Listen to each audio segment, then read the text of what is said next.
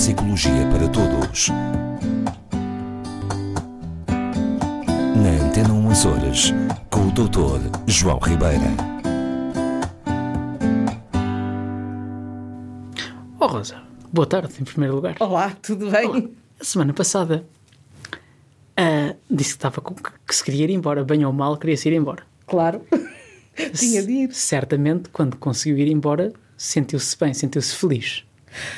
Então não me senti. Tomei uma decisão. Livrou-se de mim e ficou feliz. Não é bem assim. Eu deixei de ter a sua companhia, mas com a esperança de o voltar a encontrar hoje. Ah, bem, vi- virou-se bem, virou-se bem.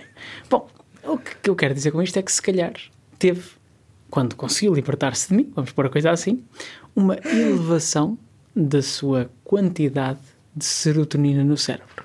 Meu Deus. E esta? É, que- quer dizer, eu não sei. Será que foi? São os estudos que o senhor Eu diria que sim. Eu diria que faz sim. É? ou Eu descobre não- eu, ou lê? Infelizmente não, ainda não me dediquei a estudar esta parte da serotonina, não tenho nem os meios para o fazer, mas gostava. Mas na verdade é algo que, que me interessa. Serotonina é muito importante. Muitíssimo, muitíssimo importante. Hum, a serotonina, e eu, eu já agora aproveito porque outro dia perguntava-me uma, uma pessoa que, hum, que, eu, que eu estou agora a acompanhar em termos, em termos de estágio, perguntava-me justamente eh, que funções tem a serotonina. E a serotonina, para muitas pessoas, sobretudo aqueles que leem alguma coisa destes temas de neurociência, e agora está na moda, não é? Hum, associam a serotonina à felicidade, ao bem-estar é considerada a hormona da, da felicidade, da, da- do bem, da boa vibe, do, do- de estar bem. Mas não é só. Mas não é só. E não é só porque Porque está ligada a muitos outros processos. Desde a memória à regulação do comportamento, à regulação do comportamento alimentar, etc, etc, etc. A serotonina tem um nome diferente, a gente chama-lhe serotonina, mas ela é efetivamente hidroxitriptamina. isso era difícil dizer todos os dias. Já viu? Hidroxitriptamina. Podem criar isto como, enfim, um trava-línguas. Eh, eh, Não, não se desenganem-se, é um nome que eu não vou memorizar.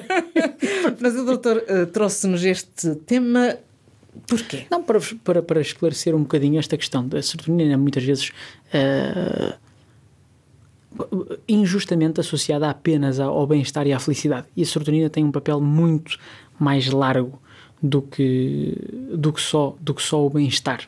Ok? Eh, é verdade que quando eh, a serotonina efetivamente tem este. é- é está ligada, por exemplo, à questão. até deriva, digamos assim, da absorção pelo organismo de triptofano, é?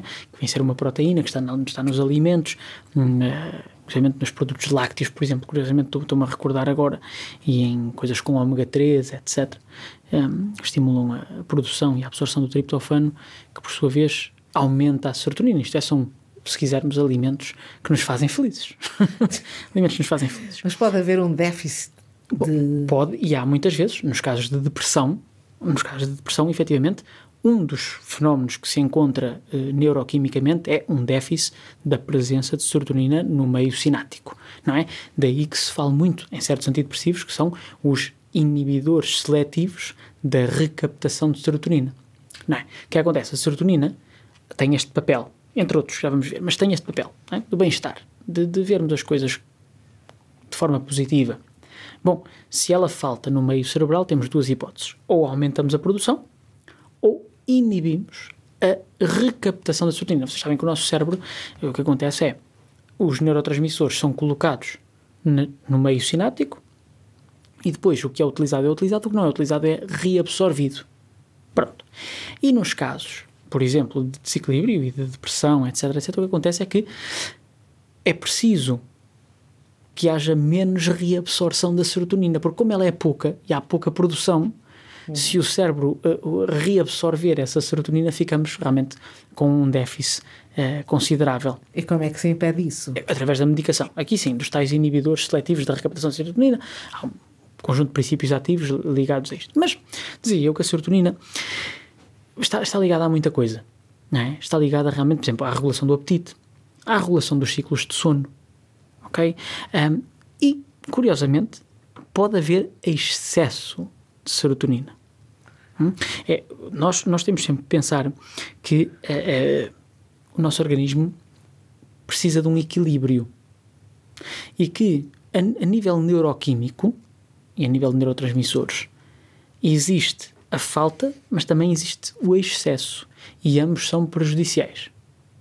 Não? Portanto, tem que haver um equilíbrio para que as coisas funcionem. Tem que haver um valor, um valor que está estudado, enfim, diz a documentação que é entre cento e não sei quantos, 200 e qualquer coisa nanogramas por, por mililitro. Quer dizer, estamos a falar aqui enfim, de noções que se calhar não interessam muito, mas que existe um valor ótimo, vamos dizer assim, da presença de serotonina no cérebro, como de outros neurotransmissores, e que quando é menos gera problemas. Cá está. Muitas vezes, a serotonina, e isto é interessante pensarmos, mais do que ligada à felicidade, a serotonina está ligada ao prazer e à capacidade de obter prazer. Por isso é que, por exemplo, a desregulação para baixo da serotonina uh, tem, está muito ligada, por exemplo, à, à perda de, da capacidade de obter prazer por coisas que eu antes gostava, tipicamente o que acontece na depressão. Sim, a perda de prazer com aquilo que eu, que eu gostava e, consequentemente, a desregulação alimentar, por exemplo, para a procura da chamada comida de plástico, junk food, ou então coisas muito temperadas, com muita gordura. Porquê? Porque são são formas fáceis que o nosso organismo tem de obter prazer imediato, como se de uma droga se tratasse, normalmente.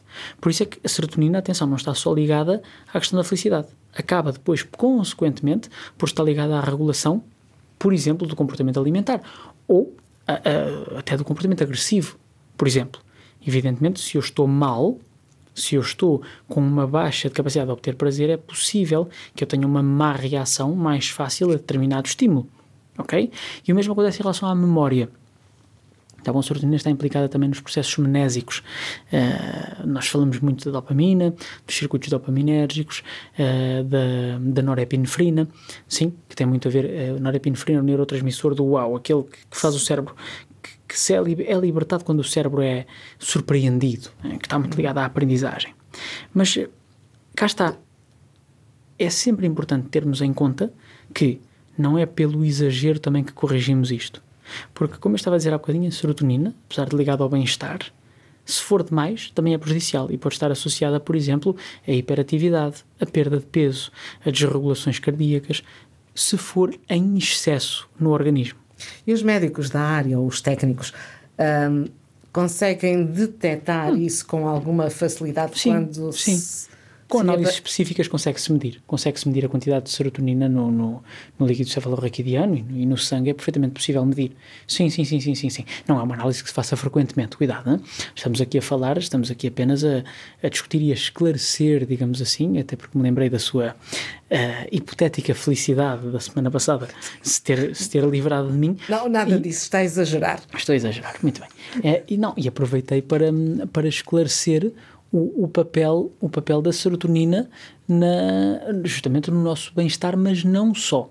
Não é para que as pessoas que às vezes ouvem, porque depois às vezes ouvimos muitos chavões, não é? A gente um, na televisão, às vezes até, até até colegas meus que aparecem às vezes na televisão tendem a reduzir um bocadinho a informação, normal, normal, do ponto de vista uhum. comunicacional é, é relativamente simples de entender, que a serotonina está ligada ao bem-estar, que a dopamina está ligada ao movimento e à memória, que não sei o quê, mas não só, não só, e, e o que eu quero transmitir hoje é isso, é que nenhum neurotransmissor tem só uma função, Tá? E a serotonina, em particular, é extremamente importante em diversas funções, até na própria homeostase do organismo uhum. na, na, na autorregulação básica, em termos de temperatura do corpo, enfim, na nossa regulação. Está bem? Portanto, uh, deixava aqui essa ideia.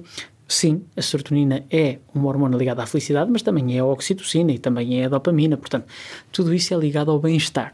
A serotonina, em concreto, sim, quando estamos deprimidos temos pouca, também podemos ter problemas quando está a mais ok? Portanto, atenção, não, se ouvirem aquelas coisas, ah, por estimular a produção de serotonina e tal, com calma, há níveis adequados para tudo.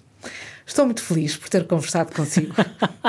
Prometo voltar na próxima semana com o apoio aqui do Marco Moreira, também um homem bem disposto. Muito bem, até para a semana.